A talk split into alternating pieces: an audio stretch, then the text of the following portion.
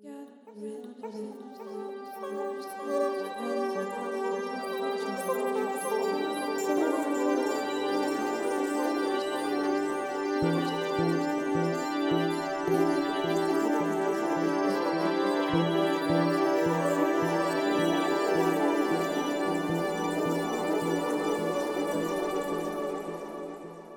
buenos días, tardes y noches y bienvenidos al podcast Conversaciones Simbióticas. Este servidor es Julio Quiñones Santiago y le quiero presentar a mis compañeros Pedro Manuel Franco Fraticelli, Saludos cordiales a todo el mundo. Cristian García Roque Saludos. y Elimar Alicia Chardón Sierra. Salud. En este episodio de hoy, eh, a, pro- a propósito de, de que- ¿verdad? de que es primero de mayo y, y fecha tan importante para los movimientos sociales y de protesta aquí en Puerto Rico, fecha tan y en el mundo, fecha tan importante. eh, cuando a nivel mundial ocurren protestas eh, pro derecho ciudadano, pro derecho al trabajador y pro derecho a, a todas las causas que la- los, los distintos establishments y estados buscan reprimir y oprimir, eh, vinimos a traer este episodio de música de protesta. Y más allá de hablar sobre música de protesta en general, queremos, queremos dar una perspectiva de lo que históricamente ha sido la música de protesta de una manera más general en, en- el, en el ámbito de música clásica y también referirnos a los movimientos que tuvieron mucha inherencia en Puerto Rico, como lo fue el caso de la Nova Trova en los años 60 y 70, eh, y que también influenciaron en el resto de, de Latinoamérica, porque como pues como entraremos en la discusión, eh, eh, lo- la década de los 50 y los 60 y los 70 fueron épocas bien importantes por, en todo eh, el Caribe y en toda Latinoamérica, por razones que pues discutiremos en este mismo episodio. Bueno, compañeros, música de protesta y canción de protesta. Tan. Bueno, habría entonces que comenzar, me gustaría verla comenzar a hablar por lo que es la protesta, ¿verdad? Que básicamente, pues, según una protesta, es una muestra de, de disconformidad o descontento, ¿verdad? Una, es una oposición a un, a un pensamiento, ¿verdad? Un- una ideología, a una situación. Nada, es una disconformidad con lo que está pasando. Y pues obviamente, pues siempre la música refleja cómo nos sentimos, por lo que eh, de- desde siempre debería haber habido de, alguna manera u otra ah, música de protesta. Estamos hablando, a, ver, ¿verdad? Porque no, no conocemos, pero nos preguntamos, ¿existirá la música ah, taína de protesta? Porque sí sabemos que, pues que nuestros taínos tenían música para la guerra, tenían música para cazar, tenían música, ¿verdad? Para distintas, pues, situaciones cotidianas en su vida, pero nunca pues nunca hemos sabido de música de taínos de protesta. Que sería interesante, ¿verdad? Hubiera sido interesante estar ahí, ya, ya es bien, bien difícil, pues, si no imposible, sumamente difícil saber cómo suena ¿verdad? la música de nuestros taínos. Y nada, básicamente, sí, Porque estaría, estaría este, e- e- ese conocimiento estaría hundido en, o sea, la historia la cuenta el que gana. Nosotros conocemos de los taínos el punto de vista español, así que es posible que de haber existido, si existió, que no se haya mencionado a propósito para omitirla. No creo, a mí eso me parece como que, pues, o sea, eso es como que suponiendo que haya existido y no haya recolección, pero no, la- antes de, la- antes de la situación de invasión, la sociedad indígena no estaba construida de una forma que necesitara una protesta para expresarse, eh, por lo menos por los récords que tenemos. este, Exacto. En sentido. Después de la colonización, es brutal. Es simplemente brutal la masacre y la, de, de la, la- la pandemia de enfermedades que, que los arrasan, que no sé si hayan tenido siquiera energía para hacer música. O es posible que su misma música de guerra se haya convertido en su música de protesta en los momentos, en esos primeros momentos de la Inquisición donde pudieron defenderse con, con sus armas. That's my guess. Eso sería bien interesante. Claro, yo no, yo no sé muy mucho de, de, de la historia de los indígenas de esa época y mucho menos sé de, de ¿verdad? Porque hay, hay- la- la- las crónicas que se tienen al respecto y las que son más detalladas son de los taínos de Dominicana, no los de Puerto Rico. Este, pero por lo que podemos ver o quizás hablar, eh, los indígenas de aquí, bueno, no, para no usar indígenas, vamos a decir los, los Los nativos, sí. los na- nativos de aquí, eh, no parecían tener una sociedad, una estructura social tan, no, no decir avanzada, pero tan este, marginalmente dif- eh, variada como los, los aztecas, Con una brecha de clases, que exacto, con, con una brecha de clases sociales tan amplia. Sí, porque no tenían el concepto de propiedad privada, por ejemplo, no, no tenían el concepto de dinero tampoco. Eh, en la frase Indian Giver que tienen en Estados Unidos viene de la práctica de trueque que ejercían los indígenas. Cuando los indígenas trataron con los colonos de intercambiar bienes, los colonos pensaron que ellos les estaban regalando cosas y por eso pensaron que eran malos, pero los estaban engañando, ¿no? Es que eran conceptos bien diferentes. No está el concepto de dueño de tierra tampoco, o sea, el cacique era el dueño, pero el cacique no era el dueño de la tierra donde ellos vivían, o sea que no hay tanta necesidad de, de rebelarse porque no están tan oprimidos, aunque sí tendrán su- sus issues sociales como toda sociedad que haya existido, pero en ese nivel pues no hay datos. Sí, y no, y no, y no aparentaban tener esclavos, como era el caso de los Ujú. aztecas, que tenían esclavos. Este, Bueno, sí hay documentación, pero no es esclavitud como tal. Hay documentación de que cada, o sea, los- cada ciertos meses había un ciclo de guerra donde entre sí se invadían las islas de este lado del Caribe y se robaban mutuamente las mujeres, pero no las tenían como esclavas ni las mercadeaban tampoco. Era una posición de esposa forzada, pero todavía con los beneficios de ser esposa eh, y, y con los tratamientos dignos de una esposa, aunque te hayan robado de tu casa. Sí, no, y no por... Sí, pero Eran poliamorosos Pero también, eso- eso, eso es interesante, que no, no eran tampoco monógamos como, como la iglesia, ¿verdad? De ahora, que tienes que tener una esposa única. Tampoco estaba, eh, eh, se sabe que las indígenas podían abortar si por alguna razón entendían que el padre de su, de su bebé eh, nonato no podía cumplir con el rol por alguna razón. Ellas tenían todo el derecho y abortaban de manera asistida hierbas que pues esas recetas se perdieron en la Inquisición por ser considerada- consideradas infames, pero abortaban fácilmente. Moviéndonos de los taínos, que, que ¿verdad? Son, son sumamente impo- importantes y en algún momento hablaremos de ellos. Ah, pero pues hablando de vuelta a la protesta, ¿verdad? El concepto de canción. Cuando hablamos de música de protesta, eh, que ahí siempre lo que es, pues lo que consideramos música de protesta realmente es la canción de protesta, ¿verdad? Que es, la, que es el cantautor, pero que a la vez es poeta y que tiene, ¿verdad? Pues una conciencia social y un compromiso con, pues con que las cosas cambien y no solo, ¿verdad? Ser un cantante por cantar, que eso lo dice mucho Mercedes Sosa, yo no canto solamente por cantar, hay un propósito y llevan a cabo ese propósito, son, son bien vocales dentro de, pues, de lo que quieran, de la descolonización, eh, ¿verdad? Visibilizar a la mujer dentro de la sociedad y la equidad, eh, entre muchas otras, ¿verdad? Pues muchas otras propósitos y, y causas pues sumamente necesarias y, y muy del, pues, del siglo, ya finales del siglo XX, comienzos del siglo XXI, que, ¿verdad? Me alegro que, que estos movimientos existan y continúen. que haya Eh. renacido, que haya surgido, resurgido. Que la verdad que la diferencia de hace 20 años acá para mí es grata. Hace 20 años la idea de algún tipo de autonomía política en Puerto Rico era indiscutible y, y demonizada. Y ahora mismo sí se está, se está moviendo un poquito hacia algo de autonomía, por lo menos.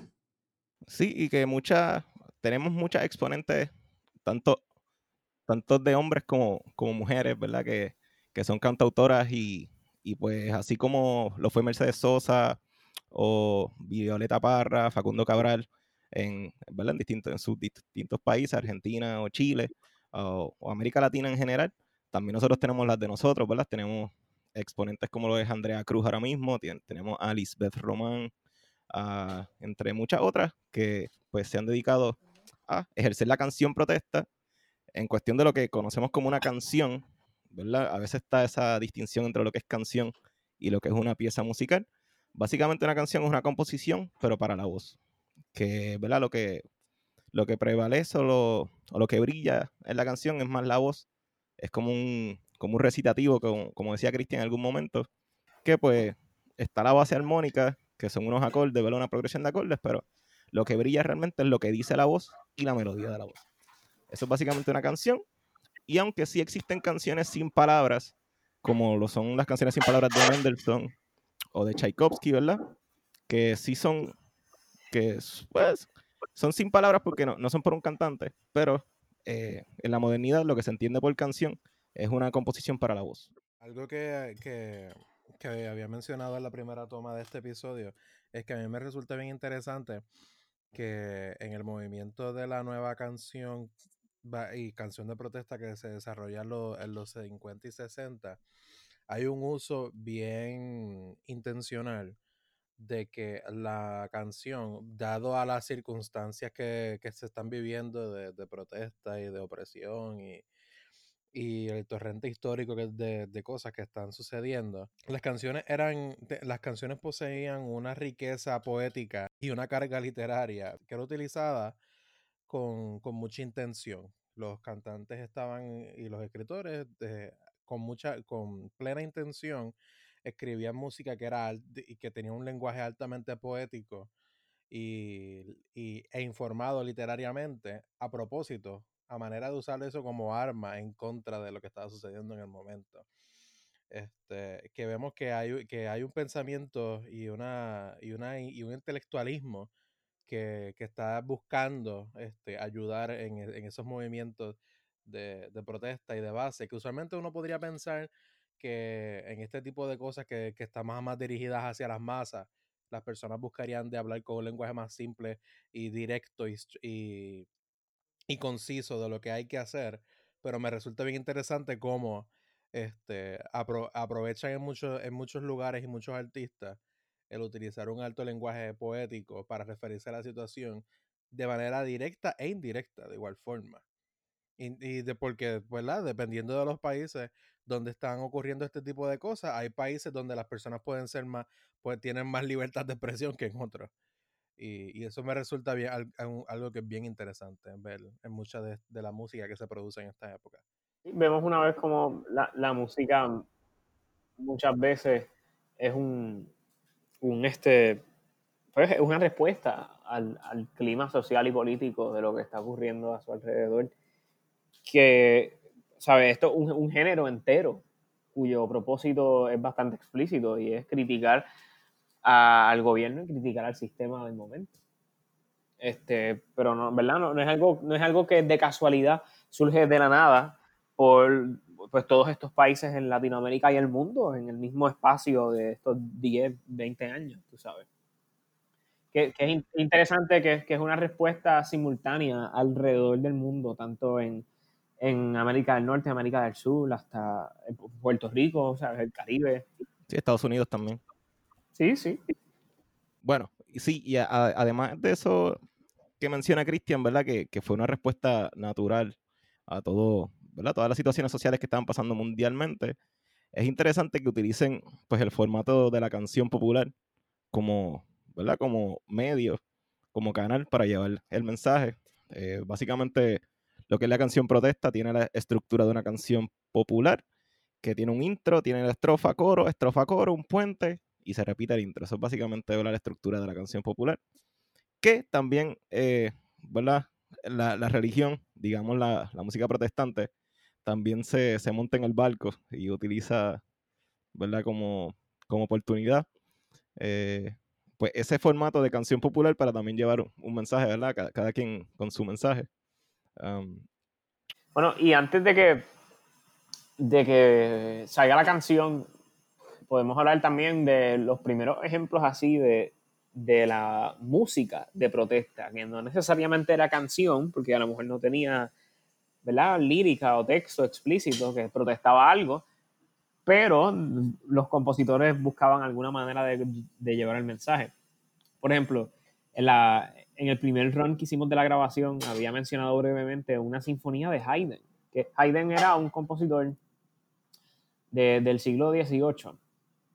Así que, ¿verdad? Hace, hace ya 300 años, básicamente. Y en la sinfonía número 45 de él, eh, la sinfonía se llama la Sinfonía de los Adioses. ¿Por qué? Porque en aquel entonces él y los músicos que tocaban en la orquesta que él manejaba para una familia noble, tenían que separarse de sus familias y de sus esposas e irse a vivir al palacio de verano hasta que terminaran sus contratos. Y este verano particular, ya la gente estaba pues bastante eh, estaban irritados y estaban pues en palabras finas encabronados porque querían regresar a sus casas. Ya, ya, ¿sabes? Lo, los Esterhazy habían extendido las vacaciones por dos o tres semanas más.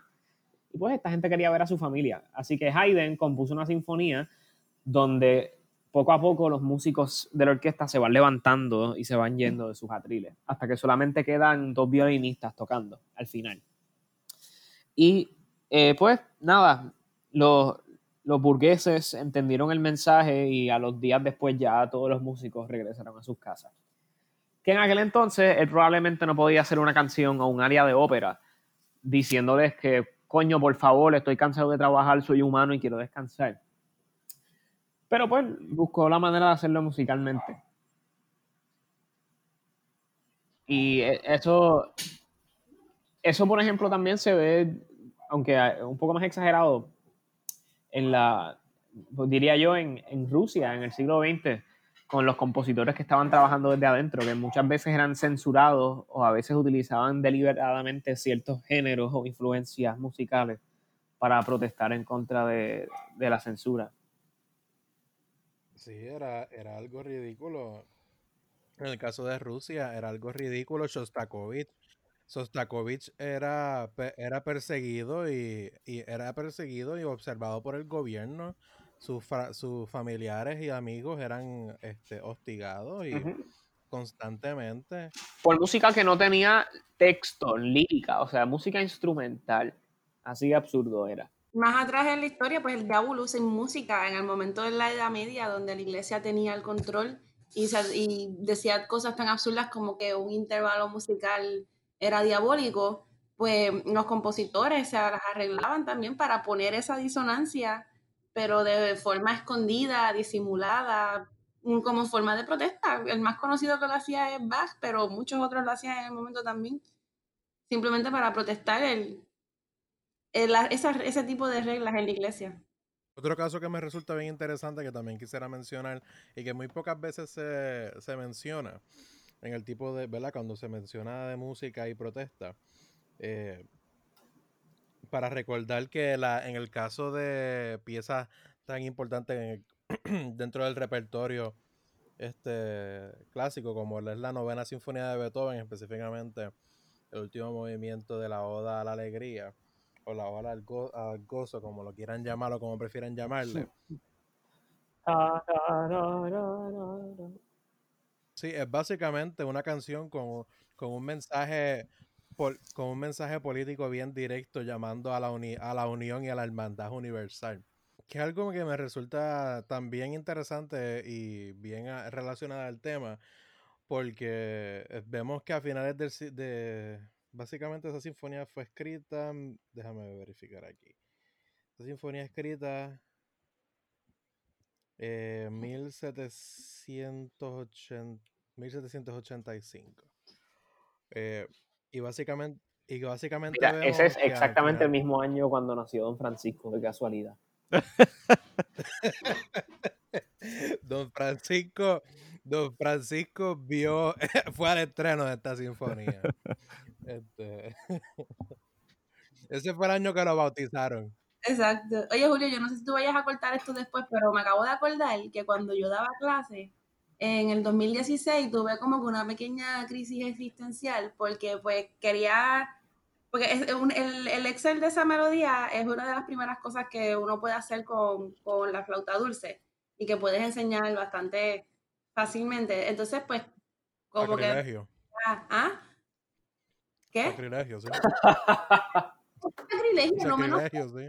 por qué? ¿Porque los nenes tocan feo o porque menosprecian la flauta dulce? Todo. Todas las anteriores. Porque Limar acabas de, descu- de secretamente descubrir el purgatorio. La, la, la crisis existencial era que yo le quería dar a los nenes un background eh, bien relevante de esta melodía.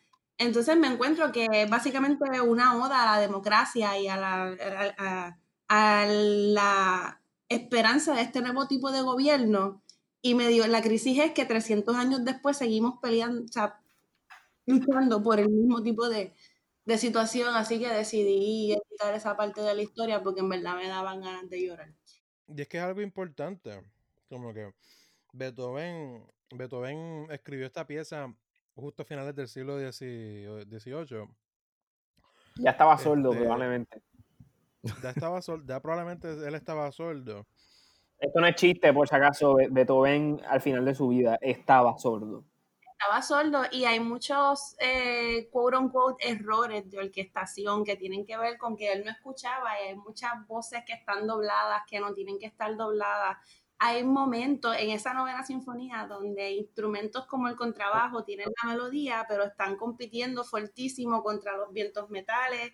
Y, o sea, y aunque los chelos los refuerzan, no, es un pequeño problema de orquestación que las orquestas cuando lo interpretan hoy día tienen que pues balancearlo casi que en vivo, pero sí, tienen que ver con que Hay que ver también porque a lo mejor la, la orquesta para la cual Beethoven componía y que probablemente estrenó su sinfonía era bien diferente a el, el Megatron que ponen a veces de, de casi 100 músicos a tocar una sinfonía de Beethoven.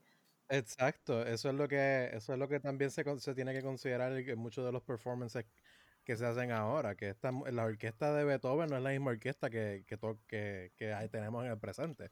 La orquesta que tenemos en el presente es producto del siglo XIX, del romanticismo, con que la orquesta expandió de una manera increíble. Beethoven no escribió para tantos músicos. no, tampoco. no, y posiblemente ni siquiera escribió para cuerdas de Porque la cuerda de metal viene también a finales del siglo XIX, si no me equivoco. Mm, Voy a chequear eso. Anyway, él, él no, no hubiese escuchado la diferencia. Ay, Dios De todas Chicos. Tres Ave María de- puedes rezar. De todo, él la escuchaba en su mente. De todas formas, eh, Be- Beethoven es, es otro de, de mis panteones, es que está en mi, en mi panteón. De todas formas, eh, la, el texto de la sinfonía siempre resultó ser como esta gran idea iluminista que, que, que alumbraría lo que sería la puerta del romanticismo, eh, porque de lo que sería el, rom- el romanticismo en el siglo XIX, porque, porque rompe esa brecha o une esa brecha entre lo que sería, entre lo que realmente sería eh, la música instrumental utiliza, y, la, y el texto. Como que anteriormente, anteriormente la mayoría de estos compositores, si escribían música con texto, eh, era música, era, era pues mayormente música eclesiástica, o en el caso de Beethoven, Beetho- Beethoven tenía algunas canciones, pero usualmente en esta época hay que también tener en consideración, y para salir un poco más de Beethoven, pero es un dato bien importante, Beethoven fue de los primeros compositores profesionales que existió, si no el primero, porque hasta, hasta Mozart no quería tener patronos y, y y Mozart luego después se, se logró salir de, de- de- del contrato que tenía con una familia este, real, porque pues para que tenga una perspectiva, eh, hablamos de Haydn, pero en aquella época que Haydn vivió toda su vida como músico de, de una corte, pero en aquella época para tú trabajar en una corte, si tú querías renunciar a tu puesto, tú tenías que pedir permiso para renunciar a tu puesto, no era que tú te podías levantar e ir, tenías que pedir permiso. Por eso Haydn era bien diplomático en la manera en que trataba con sus amos. Eh, pero en el caso de Beethoven, Beethoven fue el primer compositor que nunca trabajó para ninguna corte, más allá de ser músico cuando era pequeño. Pero cuando llegó a ser compositor, él no trabajaba para nadie, vivía de la música, vivía, vivía de componer, de, de vender su música. Y me resulta interesante que esta pieza, ¿verdad? Y para ya salir del tema de la sinfonía, eh, es, una, es una pieza que a, que a finales del siglo XVIII, cuando el mundo, se, el, el mundo y la situación en Europa se va entendiendo como la que es, ¿verdad? Ya, ya pasó la Revolución Francesa, ya pasó, este, eh, no recuerdo si para esta época todavía Napoleón está activamente como, como emperador conquistando eh, Europa, que sí, que sí, que Napoleón fue parte, fue, fue temática de, de una sinfonía anterior de Beethoven. La tercera. Eh, la tercera. Beethoven se la dedicó a Napoleón y después cuando Napoleón se declaró emperador, Beethoven famosamente tachó forzosamente el título de Napoleón de la primera página y eh, rompió la partitura. Eh, pero que era algo que, Beethoven, que nos muestra que Beethoven era un compositor que no, no, solamente escribía, sino que estaba pendiente a los asuntos del mundo, de lo que estaba pasando alrededor suyo eh, de, de, Viena y alrededor de Alemania, alrededor de, en Europa, y que a finales del siglo XVIII él está hablando, y a finales de su vida, él está hablando de un mensaje este, universal de la paz y de la hermandad entre las personas. Que pues, eh, que pues este, en un mundo idílico, ¿qué, qué, qué mejor cosa que eso? ¿verdad? El este, derecho no de vivir en paz. La utopía. Exacto. No creo que, no creo que nadie discuta en lo absoluto este, ese, esa, ese, esa proclama que, que Beethoven lleva. Eh, y eso era, ese era el título de la canción de. Era Víctor Jara, si no me equivoco. Eh, que se llama a sí mismo El derecho de vivir en paz. Que también es otra canción famosísima de protesta. En, ¿verdad? en el repertorio latinoamericano. Sí, que, que, es interesante que muchos de esos exponentes de música de protesta, ¿verdad? Más allá de, de ser subversivos, que lo son, ¿verdad? Pero más allá de eso, eh, pues ellos tienen un compromiso social, uh, pero es por, por, eso mismo, es por el, pues por el bien de, de, la unidad y de la misma humanidad. No, o sea, no se busca pues ser violento o, o hacer daño, o sea, la violencia. Lo que pasa es que pues vivimos en un mundo violento y pues pues esa, es la manera, ¿verdad?, de contraatacar y de llevar eh, un mensaje de amor eh, que, pues, es, medio, ¿verdad?, parecería contradictorio que el amor sea violento, pero es que lo es también. Bueno, tal vez el amor sea intenso, no sé si violento. Ok. Exacto. Pero también como si hablamos de violencia, como que, ajá, violencia, pero violencia hacia, hacia quién. Porque hacia el establishment y hacia el Estado, que eh, hacia el Estado opresor y violador. No es, no es violencia hacia tus compañeros este, compatriotas. Bueno, pero eso, eso demuestra el, poder que tiene la música, precisamente, que yo, cualquier, cualquier movimiento, cualquier gran revolución o movimiento siempre se, se identifica con alguna canción, alguna, alguna consigna. Al, siempre hay hay una, hay una canción, por más simple o por más complicada que sea, que, que lleva después el mensaje de, del movimiento. Sí, es, es interesante que la otra vez estábamos hablando, ¿verdad? Cuando grabamos este episodio por primera vez, eh, saludos. Uh, la otra vez cuando estábamos hablando, estábamos hablando mucho del nacionalismo y cómo pues cada uno, ¿verdad? Cómo la música de protesta sale de los distintos nacionalismos que surgieron en distintas partes del mundo. Pero ahora que lo pienso, ¿verdad? Y de, de cómo Beethoven habla de la unión, eh, tal vez realmente el, pues, el goal o el, a, donde queremos llegar, la meta, pues sería pues lograr una unión entre todos y no tanto pues nacionalismos separados entre, entre distintas personas, sino que sería como un tipo de world music, que es ¿verdad? un término bastante contemporáneo, que es la incorporación de pues, de los distintos colores ¿verdad? del mundo bajo una misma propuesta o bajo un mismo ideal que debería ser pues la paz, la unión y el mismo amor, ¿verdad? Que estamos hablando. Que son un poquito cheesy, pero es a lo que queremos llegar. No, y la cuestión es que tú llegaste a un punto que, que, es bien importante, porque si tomamos en consideración esa cuestión del nacionalismo, que, que el nacionalismo pues es, es, algo que es bien ambivalente y se, y, se, y se manifiesta en distintos lugares de distintas maneras. Pero tomando el caso de la Sinfonía de Beethoven, que a su, de su mano sale como, como lo que sale, que es un himno a la unidad y a la fraternidad, y a la fraternidad universal, porque eso mismo es lo que alude el texto. También la música de Beethoven fue utilizada como propaganda del Estado eh, nacional social en Alemania. Eh, la música que se, que como que la música más utilizada por el régimen nazi era la música de Beethoven, la música de Wagner y la música de, de los otros compositores. Haydn, Mozart, porque Haydn es austrohúngaro, pero los alemanes se apropiaron de él. Y esta era la música, y, esta era la música que se utilizaba principalmente por el Estado para juzgar las obras musicales que se realizaban en Alemania.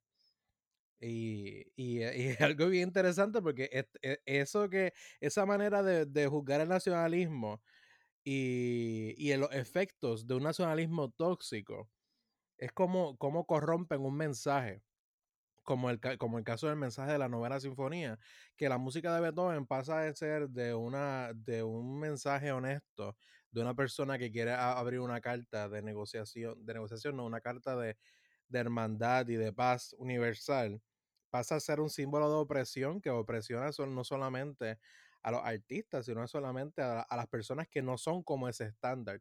Y en lo que surge y lo que hace que, que no solamente pues por las razones que, que, ocurrieron, que ocurrió la Segunda Guerra Mundial, la gente se vaya de Alemania, sino que también impulsa lo que es el movimiento de la música de posguerra, que evita intencionalmente alejarse lo más que se pueda alejar de este tipo de música, porque por la relación tan directa y por, y por cómo fue utilizada por el régimen nazi. Que eso es un punto bien importante al, al, cual llegaste y que me resulta bien interesante cómo la música de Beethoven sirvió para, para llevar esos dos mensajes completamente distintos. Y cómo se, y cómo se, se corrompió, porque básicamente es eso, corromperla en el uso. Y cómo la música marca también puede ser algo subversivo, como también puede ser algo, este, una herramienta para, para los propósitos por la cual quiera el Estado utilizarla, o, ¿verdad? Todo ese tipo de cosas. Que me resulta, em, sí, ¿no? Y es, algo súper que tú dices, tú súper volado, ¿no? Pero eso pasó. Se me pararon los pelos. Es una coyuntura histórica bien importante. Es una coyuntura histórica bien importante. Se me pararon los pelos y todo. Es como que, wow. No, y ahí es que viene ¿verdad? La, la corriente de Schoenberg y de la segunda escuela vienesa que... Exacto, exacto. Que incluso había, iban militares a los conciertos a, a vigilar la música y, fue, fue, un movimiento hostil también lo que hizo Schoenberg, ¿verdad? Que en una de sus, creo que fue la primera sinfonía de las cinco piezas cortas para, para, orquesta, que cuando él se sube a la tarima, eh, en lugar, ¿verdad? De, de, saludar al público, se vira y da las nalgas al público y, y se dobla, sí. O sea que Schoenberg me encanta, me encanta Schoenberg. No, y era, era Schoenberg y también fueron muchos compositores como Hindemith, este, que su música fue, fue catalogada como inmoral. Y muchos compositores que no escribían música, que no hacían obras como las que el Estado este, este, patrocinaba. Que ese era un caso más profundo en, en, en la Rusia de la época. Porque hmm. vemos casos como el de, como el de, como estábamos hablando de Shostakovich, que él, que él buscaba, que música, de nuevo, esto, esto es hasta incluso más, para volver un poco al punto que Cristian había hecho, más, más impresionante, que literalmente es música que no tiene palabras. Música que, que simplemente no cumplía con, con, lo que era visto como la visión del Estado, de que la música del Estado tenía que corresponder a, las visiones de la, del folclore ruso y, de, y de la cultura y la apreciación a la cultura rusa, que también vemos ahí un nacionalismo bien distorsionado, porque vemos el caso de compositores que mientras Shostakovich está haciendo toda esta sinfonía este, y todas estas obras sinfónicas emocionalmente y políticamente cargadas, por el otro lado está compositores como Kabalevsky, eh, haciendo música este, bien parecida y reminiscente a lo que hacían los cinco de Rusia, este, bien, bien reminiscente a estas melodías folclóricas este, rusas y estos, y estos temas así, bien, no livianos, pero como que bien este, subyugados, porque pues Kabalevsky e, e, estaba más alineado con la ideología del Estado, mientras que Shostakovich eh, no necesariamente lo estaba. Y, y, en el caso de Shostakovich, él tuvo momentos intensos en su vida donde él donde él tenía una gaveta que él decía, bueno, en esta gaveta va la música que no va a ver la luz hasta buen tiempo. Y después al otro lado estaba la música que, que sí podía ver la luz porque pues no lo iba a buscar tantos problemas. Como quieras, un dolor de No, sí, no, definitivamente. Sí, eh, es interesante el nacionalismo ese cultural, No me ¿verdad? Que ese- Pero sí, lo, lo de Pedro ahorita, el estreno de la obra de Schoenberg fue el Gurre Leader. Que, Ah, exacto, pero- sí. que eso es un ciclo de canciones para, para tenor, soprano, coro y orquesta. Y Schoenberg, en efecto, en el aplauso no le dio, le dio la espalda al público y miró hacia la orquesta.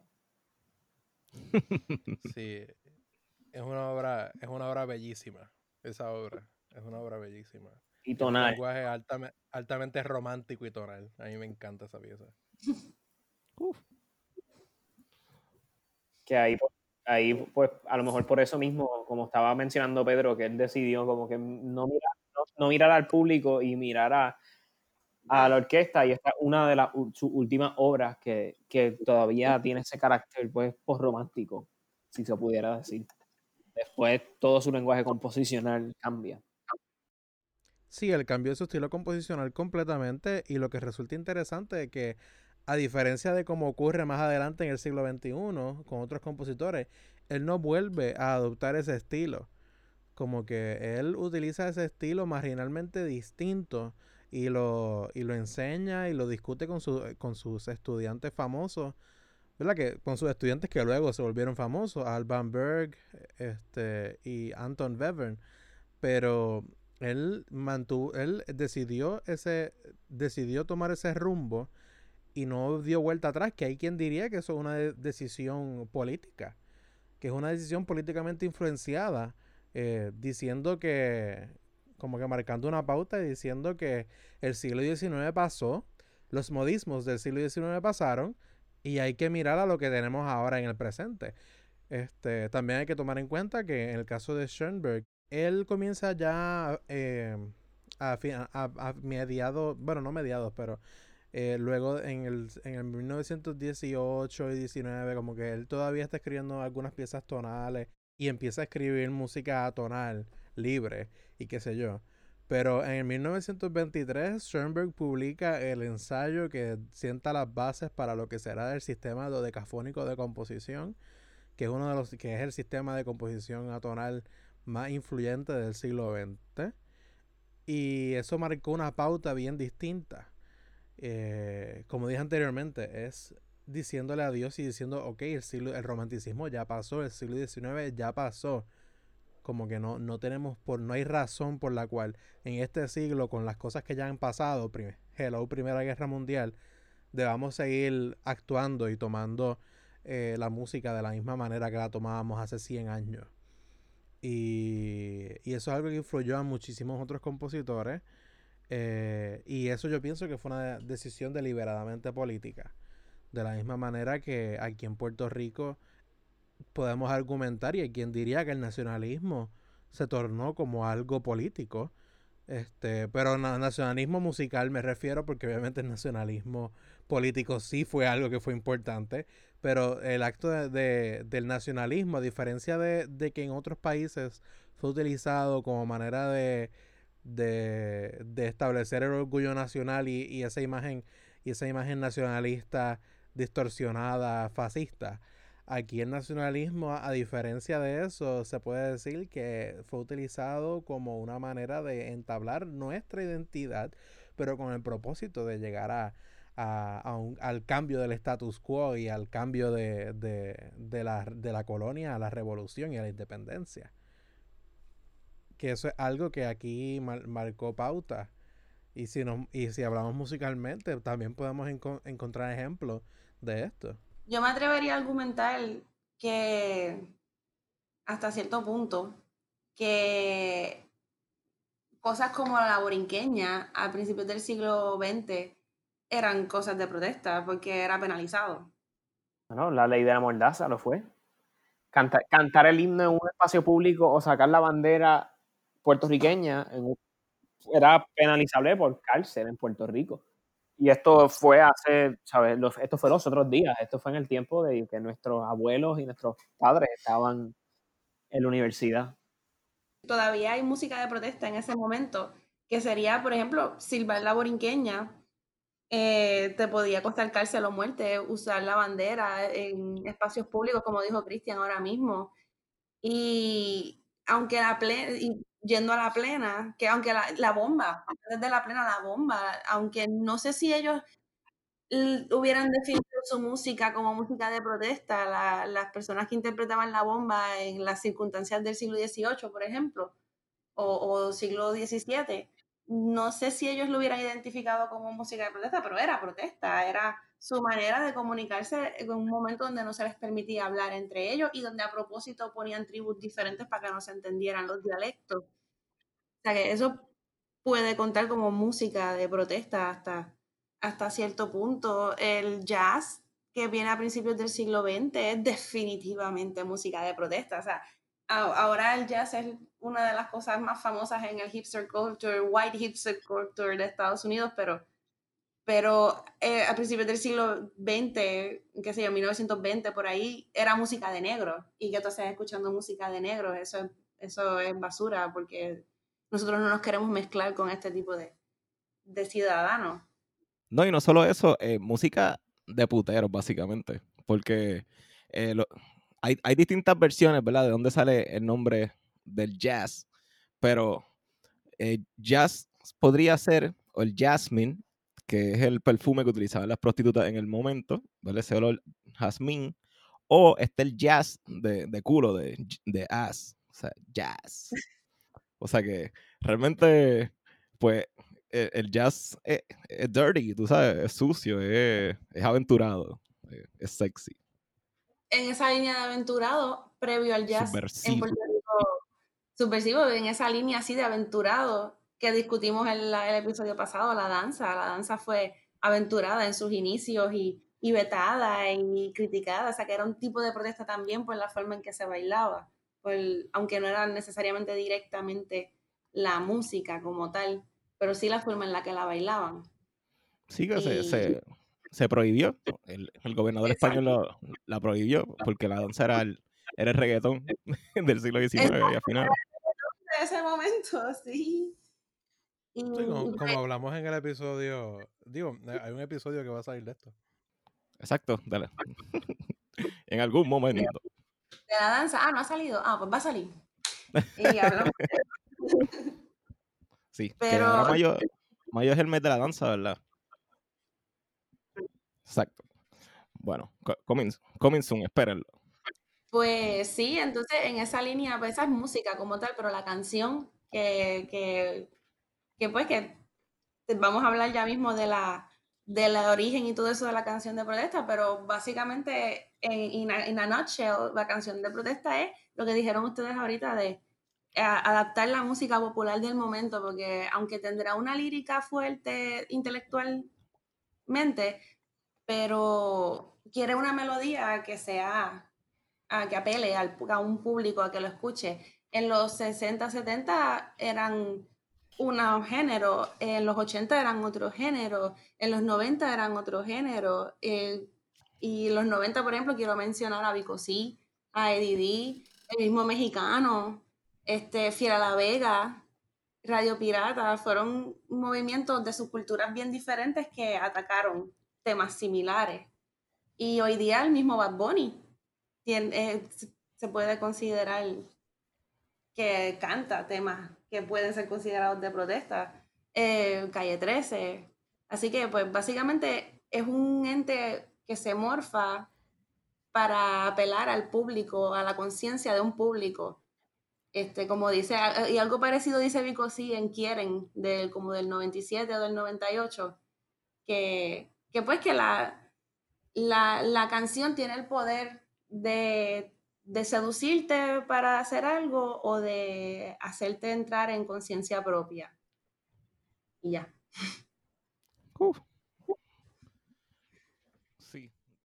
Básicamente para que la audiencia tenga una idea de del tipo de, artistas que, especialmente en Latinoamérica, que se enfocaron en cultivar estos géneros y que sirvieron como pequeños bastiones de, la producción de estos géneros. Para tener una idea, compañeros, eh, ¿cuáles fueron algunos de estos artistas que, que, todavía su, su obra eh, reverbera a través de, de las décadas? Bueno, Víctor Jara, definitivamente. si fuéramos a, mencionar a, una, a una verdad de los, de los cantantes o intérpretes más icónicos de lo que era la canción de, protesta. Sí. En Chile. Eh, para los que no lo conocen.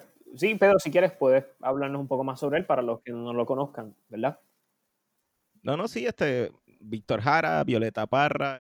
Quería decir que, que Víctor Jara, pues a pesar de toda su importancia, pues eh, eh, es interesante que, que, su muerte fue básicamente que le, le rompieron las manos y, y, le dieron 40 tiros por la música que hacía. Sí, pero no, sin antes decirle, entre romperle las manos y darle los tiros, le tiraron la guitarra encima y le dijeron algo parecido a toca ahora, una cosa así. Sí. Todo por protestar en contra de la dictadura de Pinochet. Y su protesta era hacer, hacer canciones, básicamente. Bueno, pero entonces, ¿cómo, cómo comienza eh, la canción de protesta? La historia, básicamente, de la canción de protesta viene de la Nueva Trova, que es un movimiento dentro de la música cubana.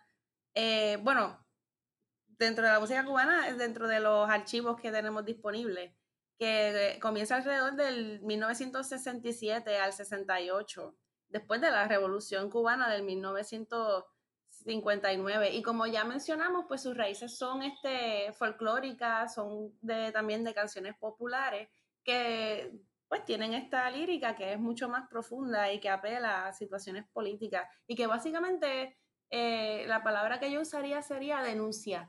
Denuncia corrupciones, desigualdades, este, ese, eh, ese tipo de cosas y se adapta al género musical, se adapta a las masas, como, habla, como pues mencioné ahorita. En el caso de Cuba, la música de protesta cubana de esa época usó el rock y el pop para protestar las políticas del gobierno que no permitían, que, que Cuba tuvo este encierro cultural donde no permitía ningún tipo de influencia específicamente estadounidense en, en el día a día. Así que estos, estos compositores, entre los que están Silvio Rodríguez o no sé si Pablo Milanés, también, este, y otros, este, ahí se me escapa, hay uno bien importante que se me está escapando, ahorita me llegará, el de Yolanda. Yolanda. Pablo, es Pablo, Pablo, Pablo Milanés. Ah, es Pablo, ok. Sí. Este. Sí, a mí me pues, parece interesante que, que la música habla de esto las canciones, por lo menos de Silvio, eh, no son tan repetitivas como lo sería una canción popular. O sea que. Oh, no, tiene un millón, de, no, no un millón, pero tienes decenas de estilos diferentes. Y cada trabajo, casi que cada trabajo discográfico de él es, perdón, ahí me criaron con Silvio Rodríguez y conozco un montón de su trabajo, por alguna razón extraña. Este, cada, cada disco de él es bien diferente, en concepto, en composición, o sea, él eh, él puede hacer una canción con un fagot de acompañamiento, básicamente. Así que no sé si eso resume la versatilidad de este señor. Eh, pero, no. no, entiendo cómo, que, cómo, que, un fagot, no entendí. No, entendí pues ese argumento. Eh, ¿Verdad? La canción, el Silvio Rodríguez cantando, y el único acompañamiento de esta canción es un fagot haciendo, ah. este, haciendo este arpegio. O sea, voz y fagot. Voz y fagot, exacto. Eso está súper interesante. ¿Cómo se llama esa, canción? Eh, carambolas, la tengo que googlear porque eh, él tiene diferentes temas. Él tiene temas que atacan directa y abiertamente lo político, él tiene temas románticos y también tiene la fantasía, que por, que por esa parte fue donde yo me dejé criar con él porque me enganché por un mundo de fantasía que él crea en muchas de sus canciones y, y, este tiene que ver con eso. me parece, interesante que, este, que utilice un fagot, que es básicamente un, instrumento pues, europeo. Rodríguez Sapo aparece. Este, no, la guitarra, la guitarra europea. europea, exacto. no, no, podemos escapar, está ahí la colonia y la colonización. no, pero no, no, pero no es cuestión de colonialismo, es cuestión de que nos guste o no. E, e, esta es nuestra tradición. O sea, estos son nuestros instrumentos. Eh, sí. Se llama La Primera Mentira. Y hay un, cuando él la toca en vivo, obviamente él no toca el fagot, él, toca la guitarra, pero en el trabajo discográfico donde estaba grabado la primera mentira, ahí está grabada con un fagot. Si no me equivoco. Porque es que esa es otra. Él tiene tantos discos que la verdad yo por lo menos pierdo la, la, la, cuenta. Pero nada, la cosa es que este tipo de compositores incluyen el rock simplemente para eh, protestar las políticas cubanas del momento. Y en Puerto Rico, por ejemplo, eh, el rock es completamente aceptado, que, que el hecho de que sea rock no es tan edgy como en Cuba, pero sí pasa entonces con la música jíbara y con este revivir, con este renacimiento de, de, la danza y de la música del jíbaro que hizo, que hicieron agrupaciones como Haciendo Punto en Otro Son. Este, y nada, ya terminé ese pensamiento. Sí, que es importante, sí, que, que ya lo mencionamos anteriormente, pero que es importante también uno clarificar que toda esta música que fue generada durante esta época y que, estuvo grandemente influenciada por todo, por todo lo, el control que ejercía Estados Unidos por toda Latinoamérica y por todo el control que ejercía, por ejemplo, en el caso de, en el caso de, de Cuba y Puerto Rico, las letras politizadas eh, frecuentemente tenían, en, tenían críticas en contra de los Estados Unidos y, los, y principalmente aquí en Puerto Rico los cantantes cantaban en contra de la ocupación de, de Estados Unidos en, en, la isla de Vieques como, como para, y, y, el uso de entrenamiento de ejercicios militares que se ejecutaban en la isla. Pero también, pues, eh, como mencionaron a Víctor Jara, mencionar la, la dictadura que ocurrió en Chile, este, que fue apoyada por la, la y que, y que, que fue apoyada por el gobierno de los Estados Unidos. Por la CIA a través de Operación Cóndor. Exacto, la CIA a través de Operación Cóndor tumbaron el gobierno del, del primer presidente democráticamente, del primer presidente socialista democráticamente electo en Latinoamérica, Salvador Allende. Y no fue solo ahí, fue, ¿sabes? financiaron muchas otras insurrecciones en Latinoamérica. Ese golpe de Estado fue un 9 de septiembre. Vaya, este, eh, recalcar que, que hay otros eventos que aunque trágicos también a veces como que abruman este, o sea, como que abruman este, esta tragedia del golpe de Estado en Chile, porque casualmente ocurre otro. Y es cuestión de los 11, porque el 11 de marzo fue ocurrió un ataque terrorista en España también. Ok, es algo este, pero que olvídense del 13. es algo de los 11. pero que pero que es importante también clarificar este punto que, que, eso fue un aspecto que también este, tenían este, este tipo de música, que, que, era una protesta directamente en contra de Estados Unidos, por todo, el, por todo ¿verdad? como he mencionado anteriormente, por toda la acción que estaban cometiendo por toda Latinoamérica, apoyando dictaduras y apoyando, en el caso de apoyando dictaduras, el bloqueo que luego le, le, pusieron a Cuba. Eh, algo que no se menciona mucho, el, ese bloqueo nos lo pusieron primero a nosotros. Y la primera dictadura militar de Latinoamérica fue aquí, en Puerto Rico. Lo que pasa es que a nosotros no los enseñan como gobernadores militares. A nosotros en la escuela no nos enseñan que estuvimos bajo una dictadura militar. Nos dicen que, que hubo gobernadores militares. Pero... la, y que había un gobierno militar.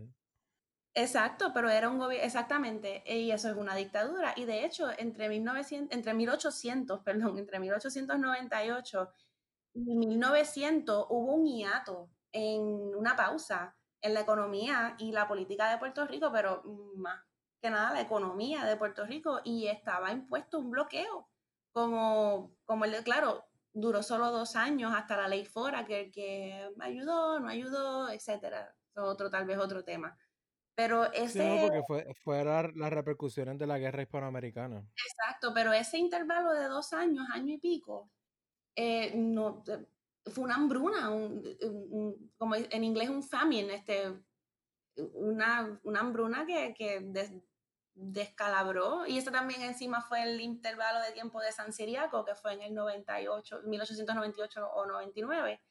Eh, de hecho, eso fue lo que mató la industria cafetalera de Puerto Rico, o la azucarera, la azucarera, la azucarera. Eso fue lo que mató la industria azucarera de Puerto Rico. Eh, ese hiato económico, o una de las dos, perdón, sí, la cafetalera. Pero fue el hiato económico plus el huracán.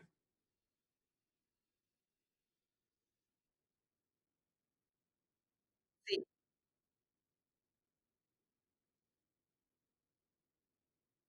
Ah, pues es verdad, es la cafetalera. Oye, es verdad, cuando yo era chiquita yo veía las, se, se quemaban, quemaban la caña y, se, y volaban así como que unas pajitas negras que se, que se deshacían de nada.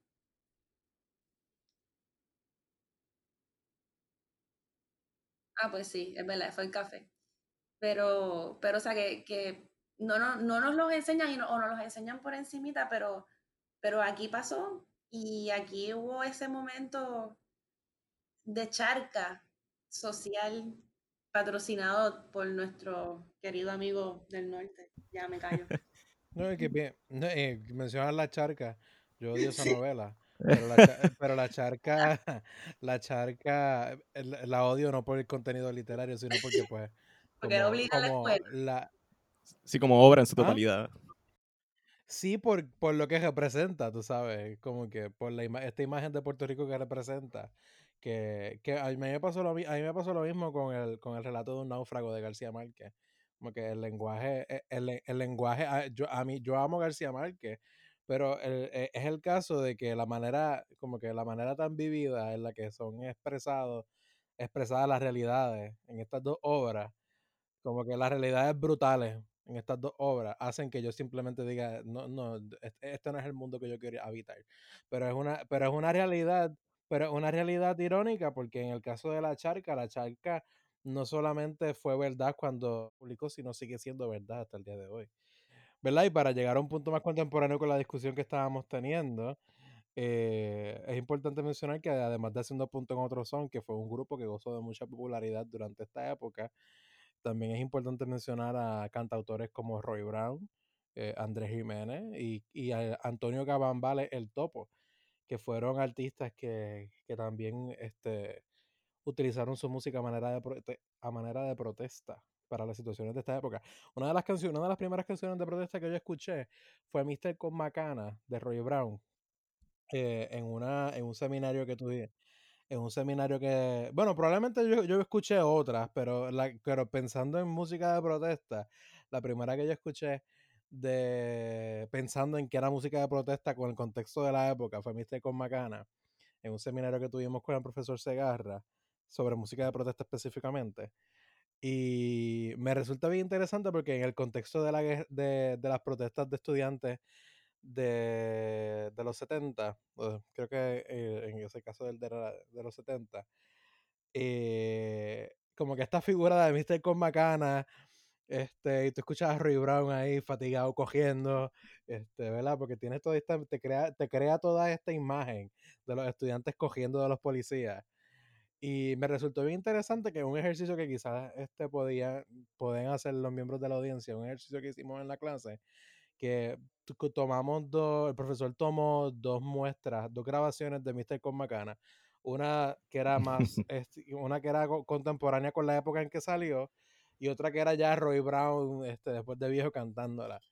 Y resulta interesante cómo en la interpretación se nota como una, una versión es que hasta como que más, más- tiene más prisa que la otra porque resulta interesante ver cómo en el, él en el momento pues que estaba viviendo las cosas pues estaba este pues ese- esa rapidez y esa y, eh, verdad que la actividad que te lleva en el momento a tú estar ac- activamente corriendo y viviendo eso en el momento allá después de viejo como que se nota una, una experiencia y como que una nostalgia dentro de, de- del ejercicio que eso fue un ejercicio que hicimos que me resultó bien interesante eh, Elimar, tú mencionas, tú, tú, me- tú dijiste y has mencionado un montón de canciones porque eso fue con lo que tú viviste, pero ¿qué otra de, de estos artistas puertorriqueños, qué, qué canción tú recomendarías al público? Algunas de las canciones las va a poner en las notas del programa para que las personas las busquen, pero, ¿verdad? Para Pues recomendaciones de estos artistas. yo estoy bien, como dicen en inglés, biased hacia Fiera La Vega. De verdad que sea, como exponentes de canción de protesta puertorriqueña. De verdad que, que si hay otro en el, en el momento en el momento me refiero a segunda mitad de los 90, había otras bandas que también entraban en, en protesta y en lo que era el rock en español denunciando cosas sociales mayormente, que eran Radio Pirata este, y Sol de Menta, que pues no sé si todavía se reúnen y tocan, sería cool saber si, si todavía están por ahí. Eh, sí, básicamente, contemporáneamente, canción de protesta Puerto, en Puerto Rico, eh, Fiera La Vega. De verdad que hay decenas de canciones que eran relevantes hace 20 años, son relevantes ahora. Y yo de ellos mencionaría eh, la prosperidad. Eso básicamente resume, resume nuestra, nuestra situación política. Eh, uno de los trabajos de principios de, de 2000. Mm, además de Puerto Rico, de verdad que yo recomendaría mucho canciones como Canción con Todos, que la canta Mercedes Sosa. Este, me quedo en blanco, tal vez puedo poner más en la, eh, en la descripción, pero definitivamente Un pueblo durmiendo de Fiera La Vega, a mí fue algo que por lo menos me, me causó cuestionamiento social, me causó cuestionarme en el momento que, está pasando alrededor. Eh, estoy en blanco. A mí, me parece, por lo menos a mí me parece curioso la, pues la, pues cuán, cuán famosos lograron ser Fiera La Vega para, para, pues para su estilo. Para los, en los 90, a diferencia de ahora, en los 90, aunque era mal visto ser de esta ideología nacionalista, que de hecho, no sé, yo creo que lo, no sé si lo mencioné en este episodio o en el otro que grabamos que, no, que se dañó, que el nacionalismo, o sea, que nos concierne a nosotros como sociedad puertorriqueña en este momento, surge a, finales del siglo XIX, principios del siglo XX.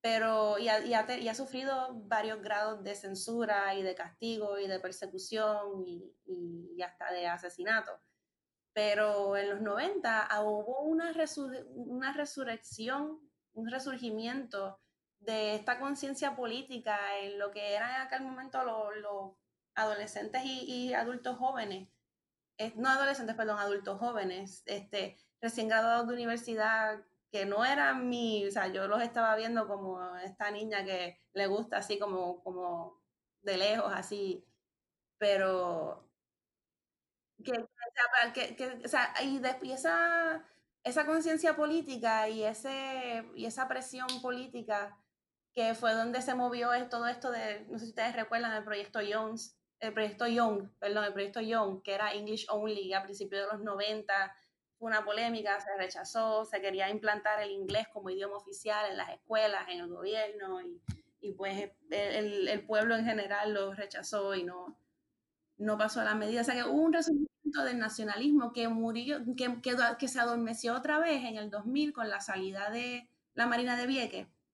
Esa es otra canción que me gustaría mencionar, se llama Canción para Vieques, que es de Enrique Laboriano y Tito Orgel, que son integrantes de Fiera La Vega, pero incluyen de este, varios este, exponentes como Olga Tañón y otros artistas invitados en el momento para hacer una canción grupal en honor a Vieques y a la salida de la Marina de Vieques. Pero una vez, ah, que de hecho yo mencioné que en el 2015 Isla Nena de Silverio Pérez fue, eh, fue hecha himno de Vieques. Oficialmente Isla Nena es el himno de Vieques hoy día.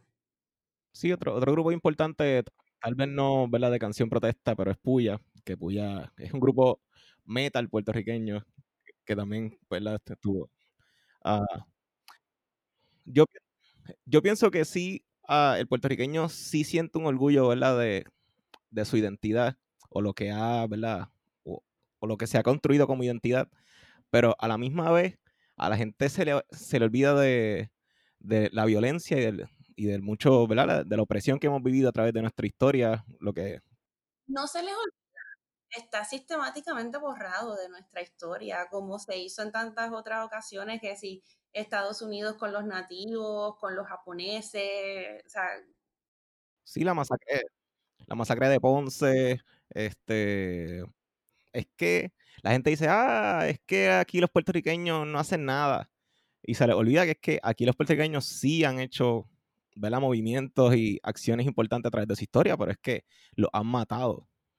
Sí, de hecho, sí. Eh, eh, y si no los han matado, y esto quote on quote, de algo que escuché hace un tiempo, de lo cual hablaremos tal vez luego, quote on quote, digo, y los matamos a la mayoría y los que no están muy viejos para poder hacer algo, refiriéndose a líderes nacionalistas puertorriqueños.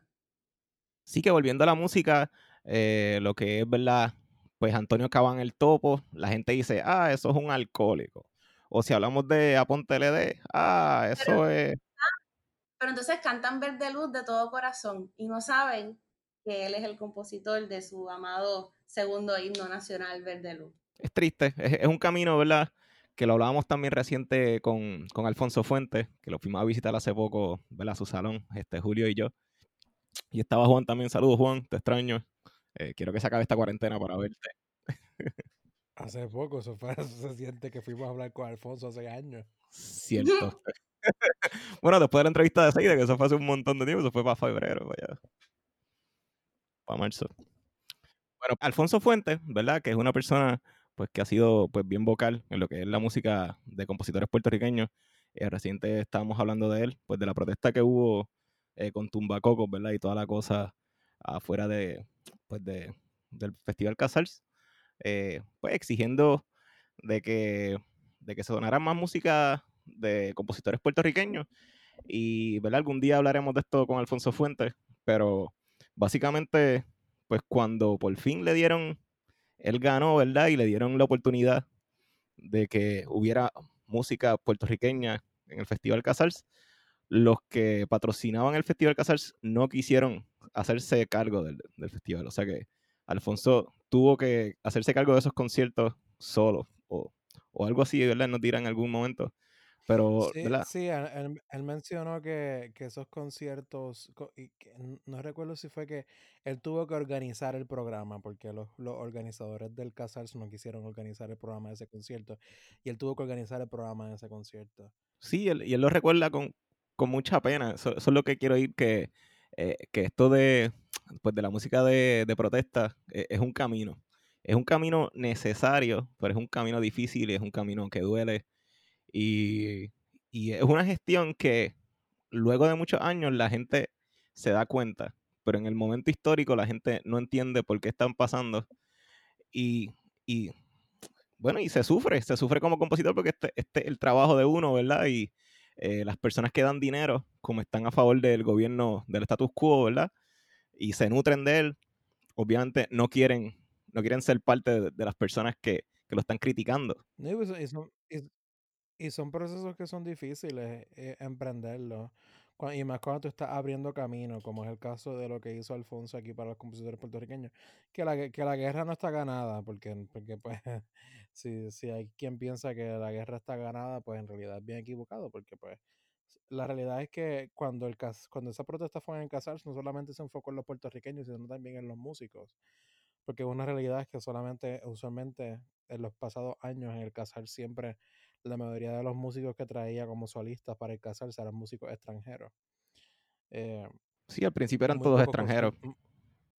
Exacto, ¿no? Pero específicamente los solistas que traían como que había una preponderancia bastante grande entre artistas extranjeros versus los, los mismos artistas y compositores del patio que conocemos, no solamente que podían ser solistas, este, sino que también podían tener presentaciones en conciertos grandes, como que no solamente tenían que ser un concierto, o sea, porque no solamente tenían que traer a tríos de piano de allá afuera, sino también podían utilizar instituciones como lo es el trío San Román, otro tipo de, de conjuntos de cámaras que existen o que o que tratan de existir en, instituciones como en conservatorio aquí en Puerto Rico. Pero, pero sí, definitivamente es, algo que es bien difícil para los artistas y hay muchos que, en el caso de Víctor Jara, pagaron el precio. Este, por lo que, hicieron. Alto, pequeño, o más caro, barato, siempre hay un precio.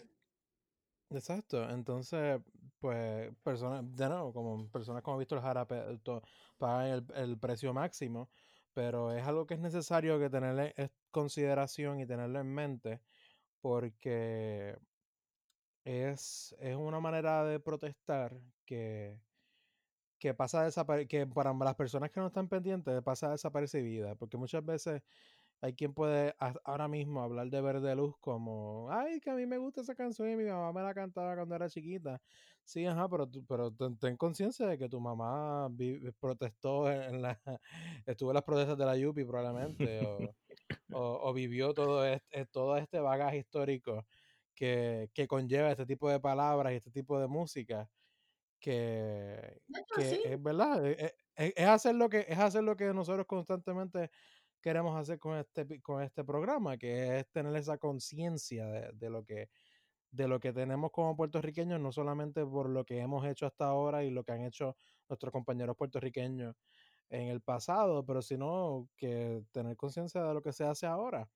Y en el caso de la música de protesta, y, y, la influencia que ha tenido en artistas en Puerto Rico es indudable. Este, mencionar y, y, y, hablar y tomarlo, de, y este, tomarlo como un tema serio de estudio, porque sí ha tenido una gran influencia en Puerto Rico. Sí, la, la música de protesta no necesariamente estamos diciendo que es esta, sino que, y que son estos géneros. Es algo que va más allá de los géneros, como hemos estado hablando. Eh, siempre hay siempre esto es un fenómeno que, que, que, que, siempre viene desde abajo, viene desde el mismo pueblo y a través de los ejemplos que hemos dado durante el episodio, eh, queremos ¿verdad? que las personas tengan esta visión de lo que es la música de protesta, cómo se ha manifestado y, y que las personas siguen haciendo protestas y que la protesta siempre hay que seguir continuando haciéndola de la manera que sea, porque siempre siempre la lucha está en pie, incluso cuando estamos en cuarentena. Eh, ahora mismo, hace unas cuantas semanas pasó esta protesta que, que, hubo a frente de, de, de, WIPR, las personas este, desde sus carros tocando bocina. hace una hora, nosotros llevamos grabando ya una hora y, media, pero hace una hora publicaron una noticia de que la Junta de Control Fiscal ordena a privatizar WIPR en dos semanas. ¿Qué? Este, que sí, está. Eh, probablemente ya cuando saque este episodio ya esto habrá pasado, pero la cuestión fue que me dio por entrar a Facebook porque estaba hablando con una persona que vamos a coordinar algo para un proyecto y veo que la Junta de Control Fiscal ordena privatizar WIPR en dos semanas. Estableció un plazo hasta el 15 de mayo para aprobar la legislación. Aparentemente la Junta de Control Fiscal había pedido esto a, la, al gobierno desde el 2019 y a, a, inicios del 2019. Y en aquel momento el presidente de la Cámara, Carlos Johnny Méndez, rechazó la recomendación de privatizar WIPR. Él dijo, a, en mí no existe el ánimo de una privatización de WIPR. Sostuvo en ese momento él. Pero entonces resulta ser que de igual manera pasó con el conservatorio, que, que la Junta, que se formó un gran, gran revuelo porque la Junta preguntó, mira, ¿cómo va la venta del conservatorio? Este, pues la presidenta de la Junta de Control Fiscal otorgó un plazo este, que culmina el 15 de mayo eh, de acuerdo con el plan, WIPR debiera estar al presente en la fase 3. La corporación, como al presente se describe, debió estar cerrada en favor de una entidad ad hoc sin fines de lucro y temporera, sostiene la carta de tres páginas que fue copiada a la directora ejecutiva de la Oficina de Gerencia y Presupuesto y al presidente de la Junta de Directores de WIPR, Ralph Pagan. En la, misiva se agrega además que en el plazo otorgado es para que la legislatura de Puerto Rico apruebe una medida que complete la transferencia de la entidad. Eh, wow. Bueno, ¿qué autoridad tiene? ¿Qué está sucediendo en esto?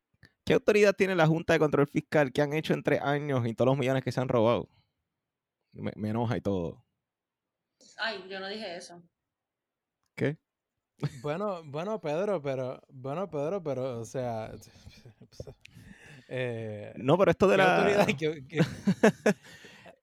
¿qué, autoridad tienen? Bueno, eh, existe una ley bien grande que, que, detalla la autoridad que ellos tienen. Sí, Obama, tan, tan buen presidente que fue, saludos, Obama. Este, no, y esto de la privatización, ¿verdad? De la WIPR viene, viene, viene de mucho antes. Ya desde abril, porque recuerdo que, ¿verdad? En el, en el simposio de composición que presentamos Ricky Macarena, eh, leímos un listado que, que supuestamente era un rumor, pero leímos un listado de, una, de unas instituciones en particulares que se iban a vender, que estaban en venta, en privatización, y estaba, estaba la privatización de la WIPR. O sea que es algo que se está, se está hablando desde hace mucho tiempo. No, y querían desmentir esa lista, ¿verdad? Que salió como, ah, no, estos son rumores y qué sé yo, pero al final del día, pues... Nada, son rumores, son rumores. sí. Sí, eso es como una, una pequeña nota al calce dentro del episodio. Eh, una pequeña reseña. Este, pero no, es que, es que sentí que tenía que decirlo porque lo vi, lo vi y, tenía que mencionarlo. Eh, pero, ¿verdad? Volviendo a, la, materia que nos concierne y que estamos aquí cerrando ya. La música de protesta fue un fenómeno latinoamericano que marcó distintas pautas. Dentro de ellas la, la, la que salieran artistas que a través de los medios nacionales que tenían, a través de sus distintos géneros, buscaron la manera de, de alzar una voz en contra de lo que estaba sucediendo en el momento. Y es importante reconocer estos géneros y en esta fecha ya a principios de mayo, que es cuando usualmente se conmemoran y se hacen este tipo de, de, acciones y protestas, reconocer la importancia que tuvieron estos artistas y todavía tienen estos artistas que se dedican a, a, tratar estos temas, porque no solamente hay compositores que tratan estos, o compositores o artistas en su, en su, en, en la decisión general, que tratan estos temas meramente por una protesta eh, presencial, por algo que está sucediendo en el momento, sino que algo tan, sino que utilizan este, su medio para, para llevar un mensaje político de protesta en contra de una situación específica. En el caso de esto, vimos la entrevista que tuvimos con Iván Rodríguez, que él menciona eh, su pieza de orquesta White is a Metaphor for Power como una, un statement, una aseveración eh, musical en contra de, estas pautas que están y, de, esta, de estas pautas y estas políticas de identidad que están, ¿verdad? Que, que, son pertinentes en Estados Unidos. Pero asimismo hay muchos otros artistas que a través de sus distintos medios, ya sea el teatro, ya sea el arte visual, ya sea eh, el baile, ya sea este, ¿verdad? Eh, la música. El medio en el cual trabajan, la música, que ¿verdad? es lo que nos concierne, pero ¿verdad? para también hablar de otro tipo de cosas. Hay muchos artistas que utilizan sus propios medios para llevar a cabo este tipo de expresión y la música, uno de ellos, y la música es uno que, que, que es de los, ¿verdad? El, más visto, pero que es, es, de los que, ¿verdad? Queremos tomar este, en consideración en, en y, y, brillar un tipo de, y brillar una luz sobre, sobre él para que tengamos una mayor conciencia de, de la aportación que, no solamente eh, han hecho la cultura este, compositores que usualmente nosotros, compositores clásicos que usualmente nosotros mencionamos aquí en el programa, sino también traer a la luz los distintos artistas populares que, que han aportado a la cultura, no solamente, y no solamente a la cultura, sino también a, a la lucha política del país. No, interesante cómo se utiliza también esta música para indoctrinar, como, como los nazis en algún momento pues, adoptaron esto, o los mismos los mismos españoles cuando vinieron aquí ¿verdad? para enseñarle el cristianismo a nuestra gente, utilizaban la música también. Eh, y me parece súper bien que pues también se utiliza la música pues para llevar pues el mensaje, pues un, mensaje contrario, ¿verdad? Que siempre, eh, no, no, es que estar en contra de todo, ¿verdad? A veces la gente pues eh, se enoja porque se, se, pelea por todo. Ah, ustedes no están contentos con nada. Pero es que pues de, eso se trata, del intercambio de ideas, de ese, el arte, ¿verdad? Muchas personas cuando cuando uno estudia composición, eh, pues están estas estructuras básicas, la armonía, eh, forma, eh, lo establecido, pero pues está la comparación también, cómo pues tu profesor ve tu arte, cómo tú ves tu propio arte, cómo los demás ven tu propio arte y, pues nutrirse para entonces crear una, propuesta nueva y, llevar un mensaje que pues las oposiciones son importantes, hay que protestar, esa es la que hay. Definitivamente, y, se, se, hipnotiza no solo, o sea, no solo Hitler con Beethoven o Wagner, la verdad es que, o sea, no quiero sonar este, eh, mal, pero la verdad es que en el caso de la música urbana hay mucha música, por decir, vacía, que está realmente, este, ¿cómo es? Eh, merchandised, este, mercadeada para una cultura de consumerismo, de, derroche, de estatus social por las posesiones que tienes.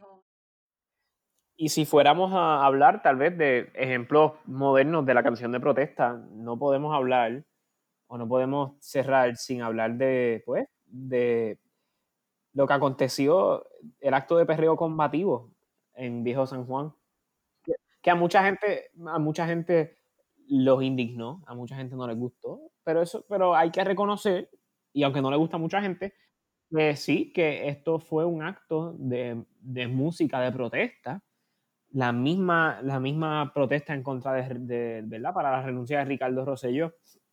Este, creo que fue Ile, ¿verdad? Y, que, y Residente que tenían, que sacó una canción, ¿verdad? Donde estaba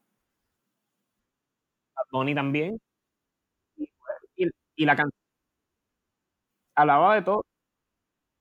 Pero el punto es que pues, la canción era una canción de protesta y punto. Eso es innegable, ¿sabes? Y precisamente estaba, estaba utilizando como vehículo eh, pues el reggaetón, que se ha convertido en un género sumamente popular y de las masas. Y ese es el punto, tú sabes, que, que el mensaje llegue a la gente. Y el mensaje llegó. Y, no, solo es, no, solo es, político, es moral, social. O sea, que tiene, tiene una, una protesta en varios ángulos. El acto de perrear al frente de la catedral. parece, sí, deliberadamente. Claro que se hace adrede, sí, hello, Puerto Rico sigue, sigue estando bajo el yugo conservador de la iglesia. Eso se ve, es innegable en nuestra sociedad. Y también es una manera, eh, más allá de la música, pues el acto de bailar la música en el lugar donde se hizo, pues. Sí que la gente no ve la relación, pero lo primero que hacen cuando se coloniza es traer la religión. O sea, y el que esté en contra de la religión impuesta lo matan. Y, eh, y es visto como si fuera un, ¿verdad? Un, pues, un brujo, un, una persona, pues una persona mala, porque está, está en contra de la religión del Estado. Y por eso a veces, ¿verdad? Las feministas utilizan el, pues el, el símbolo de las brujas, porque las brujas en su momento, pues las mataron eh, porque no estaban pues, a favor de, de la ideología de la, de la religión del Estado. E, es que ni siquiera, ni siquiera eso, o sea, llegaba al punto donde simplemente tener conocimiento de herbología te llevaba a, a sabes de hierbas, curaste 3, 4, 5, 10 personas, bruja. Así que sí, después se preguntaron por qué las plagas. Anyway. Este no, y, después y después descubrieron, y después descubrieron que, y después descubrieron que por toda la región de, de, Massachusetts donde ocurrieron donde ocurrió esto en Estados Unidos, habrían unas plantas psicodélicas que probablemente era lo que pasó con estas personas que, que estaban en estaban, estaban viendo brujas donde no las había. Ah, eh, ajá, el, el email que tú estabas diciendo. Ah, no, que, que hablaron de Ile y, y, le tiene una canción que yo se la, o sea, yo no soy así como que seguidora de Ile, pero esta canción se la admiro mucho y la canción se llama Odio, que no sé si es la misma que estaban hablando. Este, no, estábamos hablando de la de la protesta, de la, de la, protesta. Entonces, pues ella tiene odio, ¿verdad? Que para, o sea, que no, que hablamos de la protesta en Puerto Rico y en otros países, pero no, no hablamos, hablamos, o sea, Pedro mencionó la masacre de Ponce, pero otro evento político y trágico que tuvo lugar en los 70 además de la muerte de Antonia Martínez en, las protestas de la UPR, también fue el, asesinato de, Cerro Maravilla, que fue un doble asesinato y después del asesinato humillaron a, los cadáveres. Y entonces Gillette tiene este video y esta canción que se llama Odio, que es básicamente siguiendo la vida del, del policía que los traiciona. Y la verdad es que ¿verdad? Yo habiéndome criado en ese ambiente, yo siempre me pregunté si este policía era un, una víctima más, o sea, él es policía, él tiene que trabajar y él tiene que seguir instrucciones. Y de todas maneras dispusieron del policía igual que dispusieron de los dos muchachos, así que siempre me pregunté. realmente, ¿verdad? Pues Iliana Cabra, nada, e, es, pues nada, es un exponente, ¿verdad? Importante y eh, con el primer disco que ganó un Grammy, eh, pues se, se, estableció como artista, pero ya con el segundo disco, este nuevo disco que es Armadura, eh, pues tiene, tiene como un sabor más, más subversivo, que es interesante. Si no han escuchado ese disco, deberían escucharlo. Y, y, una de las canciones que ella compuso, porque en el primer disco son más canciones de, de su familia, pero ya para este disco ella compuso varias canciones y una de las canciones es Temes, que es una que el, el video es sumamente impactante, por lo menos para mí, y más en estos días que hemos visto ¿Por qué me temes si te llevas todo el aire? Esa, esa canción la escribió ella. Si te llevas todo el aire que respiro. Sí, sí, sí, sí crees. Si crees que yo sin ti no sobrevivo, eh, realmente eh, es una canción intensa y el video es mucho más intenso. Y más, más ahora, ¿verdad? Que estamos viendo, ¿verdad? Todas estas pues, víctimas y pues pedofilia y trata humana que estamos viendo reciente, que están saliendo pues, a la luz.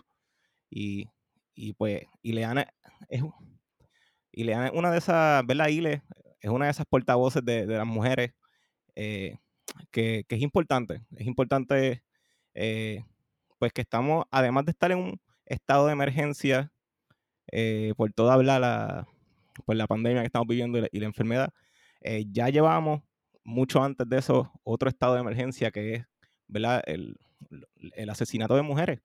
Eh, es como, como a mí que yo conocía a Valerian ¿verdad? Almodóvar, la, la teatrera. Yo hablaba con ella básicamente a diario por Facebook. Y un día estaba en WIPR eh, haciendo una promoción para un concierto y de repente sale ella desaparecida, sí. Y a mí como que se me fue el mundo. Y, y todavía lo pienso, ¿verdad? Y, y, me pongo triste porque eso fue hace dos años y todavía no, no, se ha dado ni un juicio. No ha comenzado ni el juicio de eso. Eh, sí, pero, por, on the brighter side, este tipo de juicios son lentos, siempre lo son. Y la persona está cumpliendo cárcel de todas maneras mientras espera el juicio. Así sí, que, pues. Que realmente eso no, no las devuelve, ¿verdad? Pero eh, nada, eh, es importante ver la, la, música, que existan personas como Ile y, y, la música, pues, de protesta. También quería hablar, ahora que estamos hablando de, de músicas combativas, está también la plena combativa de, de, Adriana Santoni con el corillo de, la, de pleneras mujeres, que, que también se... Que no, uh -huh. no abundamos sobre la plena esta vez. Exacto, sí. Nada, este, es que es tanto, eh, hay tantas cosas pasando. No, y es un tema que, que, que, tiene distintas fuentes, como que hay muchas vertientes que se, que, que se unen a, al tema de, de, cómo la música ha sido utilizada a manera de protesta, que en verdad que eh, siempre, siempre hay algo que, que uno se le va, se le va a quedar este, en, mencionar. Pero es importante también mencionar eso de la plena, porque la plena pasó de ser de un, de un género que, que principalmente era utilizado como un pregón para llevar noticias y, y, y, y nuevas, ¿verdad? nuevas cosas que, se, que pasaban en, en el barrio a ser un arma de, de, de, llamado en las protestas. Pero hay que tener en cuenta que o sea, la, la, plena empieza como pregón, pero la plena nace a principios del siglo XX, justo en este momento donde Puerto Rico está en dictadura militar, donde, donde cualquier instancia de nacionalismo es ser, severamente castigado. Así que hace sentido que comience alejado de la protesta para sobrevivir, para que los que la cantan sobrevivan. Y después sí, cuando que... se va... Yo, yo no creo que, que, ese es el caso en el principio. Yo creo que en el principio el caso es que simplemente es utilizada para...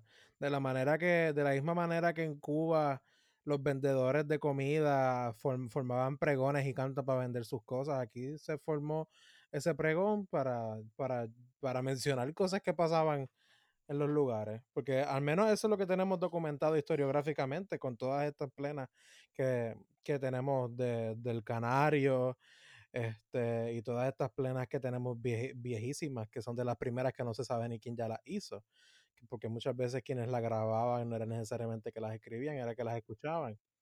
Sí, ahorita estaba leyendo del taller ¿verdad? Tambuye, que, que pues, se dedica, entre otras cosas, pues, a enseñar pues, los ritmos de la bomba. Eh, entonces estaba escuchando a, a Marien Torres, que es la que, ¿verdad? Una de las líderes de, de ese taller Tambuye, uh, que ellos están intentando sacar lo del folclore de la bomba, eh, porque ahí siempre cuando está la bomba, pues hay cierto, cierta vestimenta y cierto protocolo. Entonces ella quería volver a traer la bomba a la cotidianidad. Eh, porque a veces cuando, o sea, como en vez de estar vestidos, pues, una persona con t-shirt o whatever, o en ropas cómodas, en su cotidianidad, puede hacer un, pues, un círculo de bomba y, bailar y hacer música y, y, y cantar.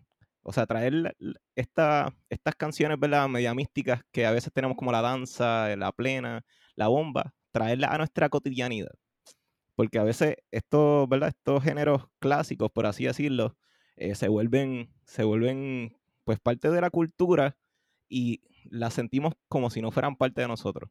Y me gustó ese concepto de, sí, me gustó ese concepto de, de traer pues esa, esas músicas pues a nuestra cotidianidad.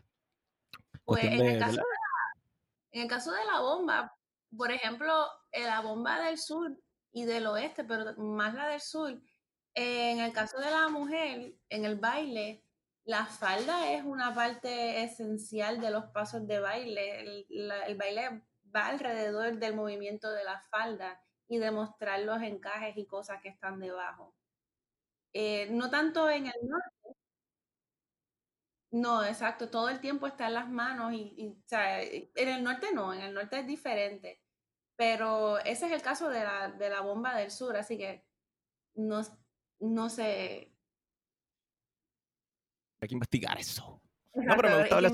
No, no, que, no, es que resulta interesante porque la, la, realidad es que si nos ponemos a pensar en la bomba y la plena y en, y en, to, en estos géneros musicales que son natamente puertorriqueños, eh, pues, pues, son, son géneros históricos, son, son cosas que correspondieron a una época.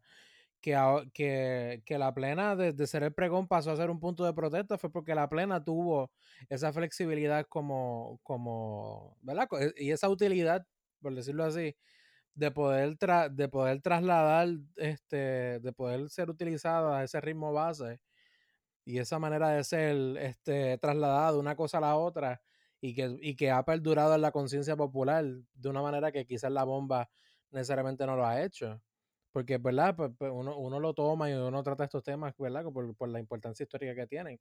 Pero pues eh, eh, es válido que existan proyectos que traten de traerlo a la actualidad, porque la realidad es que, mm, además de que no muchas personas conocen y, y, y nacen en este ambiente que están enriquecidos de estos tipos de música, pero no muy pocas personas quizás puedan entender estas músicas como parte de su identidad como puertorriqueños porque pues durante su exposición nunca tuvieron, o sea, durante su crecimiento nunca tuvieron exposición a ella. Yo conozco gente que, de, que, de, que, que se criaron en Lares, que, que no vinieron a escuchar bomba hasta que salieron de Lares y se fueron a estudiar a un conservatorio en San Juan. Este, que es algo que, que, que es importante también notar, como que, que, que la experiencia, y que yo y que a mí me resulta bien interesante cómo en una isla tan pequeña, la experiencia de, de, uno crecer, ¿verdad? Y esto se está saliendo ya de lo que estamos hablando, pero que me resulta también bien interesante cómo la experiencia de un puertorriqueño, que de tú desarrollarte en distintas partes de la isla, te da un, una visión distinta a la tu imagen de ser como puertorriqueño, porque algo tan idiosincrático con, y, y, puertorriqueño como es la bomba y la plena, yo lo llevo escuchando desde que yo soy pequeño, porque pues pero, pero yo conozco gente que, que ese no fue el caso. Yo no. Este, y, eso, y eso me resulta interesante. Este, y eso me resulta bien interesante. Mi música básicamente fue el worship, que no lo escuchaba mi, mi mamá, este, música protestante y reggaetón, que me crié verla en Carolina y, y, Trujillo Alto. Eso es básicamente, y, y si acaso eh, cuando cumplí los 15, 16 años, pues comencé a escuchar pues metal. Pero así música eh, plena y, y, bomba, yo realmente no, nunca escuché en mi crianza. Porque fueron músicas que fueron más prevalecientes durante una época y una experiencia de un puertorriqueño que, y de un Puerto Rico que, que nos, es, nos es distante. Este, que por eso esa, esa iniciativa de, de, traer la bomba a la cotidianidad o a la, o a la modernidad, quizás se puede también mencionar, me resulta interesante porque eh, eh, es una realidad que pues no todo el mundo está, tiene acceso a, a este tipo de, de música, desde que o, o acceso y exposición. Este, Sí, es que es de, de- es de negro. Y los negros son brujos, tú sabes. Que es lo que hablábamos ahorita. Que, que están fuera. Sí, pero, sí, pero te- te- podemos decir que es de negro y que los negros son brujos y el racismo es algo que existe en Puerto Rico claramente, pero también podemos decir lo mismo de la música jíbara, que no mucha gente también sabe que es la música jíbara. Pero de verdad que yo me encontré con ese argumento. Sí, yo no sé si esto va a ser parte del podcast, pero yo me encontré directamente con ese argumento con el que Pedro, con el que Pedro dijo, o sea, esto es de brujería, en una escuela pública, dando una clase de música, de historia de la música en Puerto Rico. Cuando hablé de la bomba, eh, eh, la reacción de la comunidad fue efectivamente esa. O sea, yo tuve, la directora me tuvo que reunir en su oficina porque la comunidad no desconocía completamente de la existencia de la bomba como parte de nuestra cultura y el- la respuesta fue brujería. Y obviamente pues yo soy satánica. En Ponce. No, eh, no, no, no, que en Ponce no, un cara. Eso fue dando clases en Trujillo Alto. eh, en el dos- Ah, yo, yo, yo 2003. pensé que eso fue como tal tú, cuando tú estabas en la escuela. No, no, yo dando clases, yo dando clases en la escuela. Exacto. Este, no, de verdad que Ponce es más culto que eso, perdónenme. Yo, yo soy producto de la escuela pública de Ponce. Yo soy producto de la escuela pública de Ponce. Y mi experiencia en la escuela pública ponceña versus la escuela pública metropolitana es del cielo a la tierra. O sea, la- lamentablemente está demasiado corrupto y, e ignorante y corrompido dentro de su propia ignorancia. Como esto que acabo de narrar de que la- no puedes hablar de bomba porque eso es brujería. Eso, eso no, de verdad que en Ponce eso no se ve, lo siento. ¿Y tú dejaste de hablar de bomba porque eso era brujería? Eh, no, pero sí me costó, pagué el precio. Es, un- es bastante estresante ir contra la corriente siempre. La verdad que, a la verdad que la ignorancia es... Atrevida. Atrevida. Wow, Sí, wow, wow. Estoy, estoy en shock. Sí, que no, no hablamos de Andrés, Andrés Jiménez. Me gustaría mencionarlo solamente por, porque es Andrés Jiménez. Saludos, Andrés Jiménez. Soy fan. Sí, no, yo lo mencioné, yo lo mencioné de pasa, yo lo mencioné de pasada ahorita, pero Andrés Jiménez es- bien importante. Sí, que hablamos de la Este, música jíbara, entonces él en algún momento habló de las navidades y como a veces entendemos la música jíbara como música de Navidad, pero realmente la Navidad se ha vuelto la época de la música puertorriqueña, más o menos. O sea, que, que se toca, pues, Sí, es algo bien raro.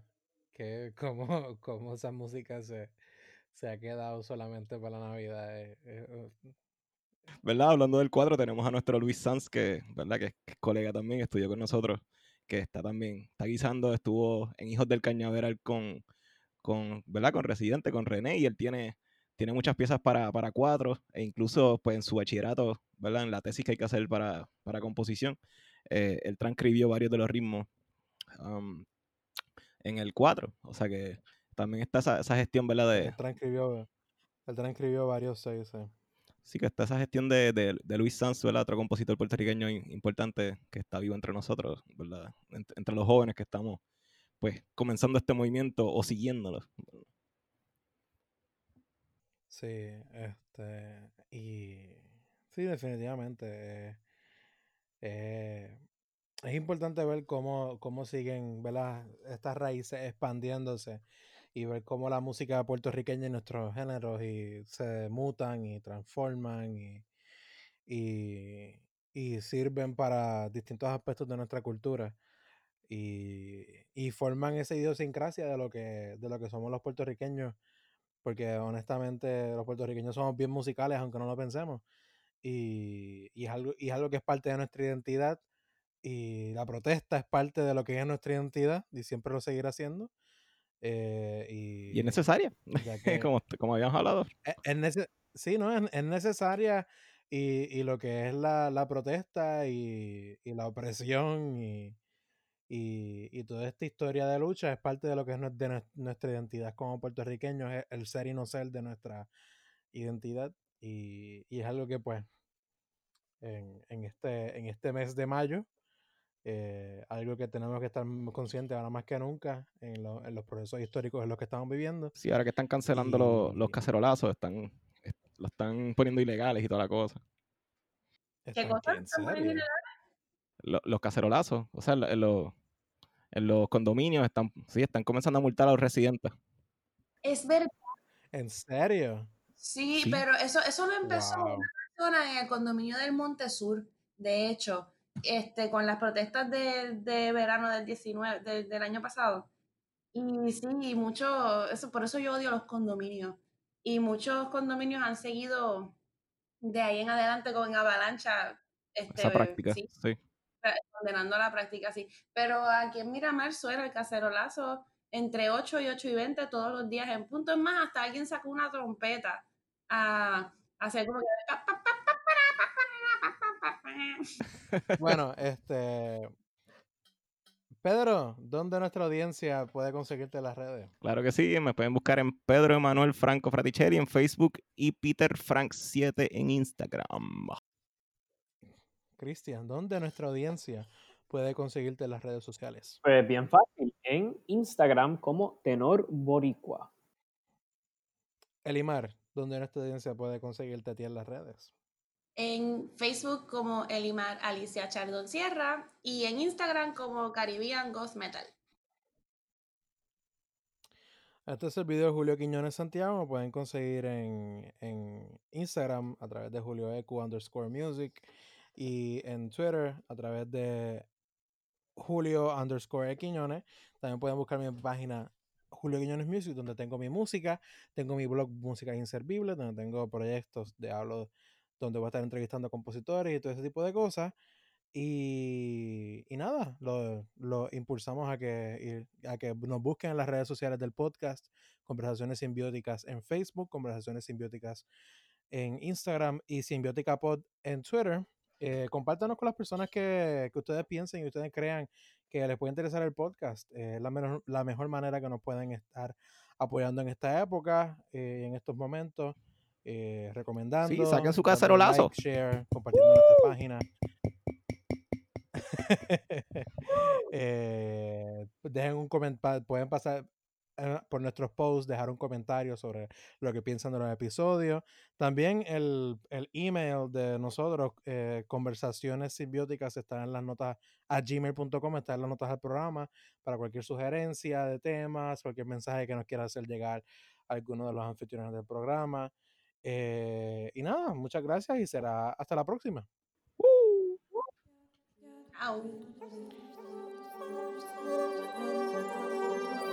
Uh.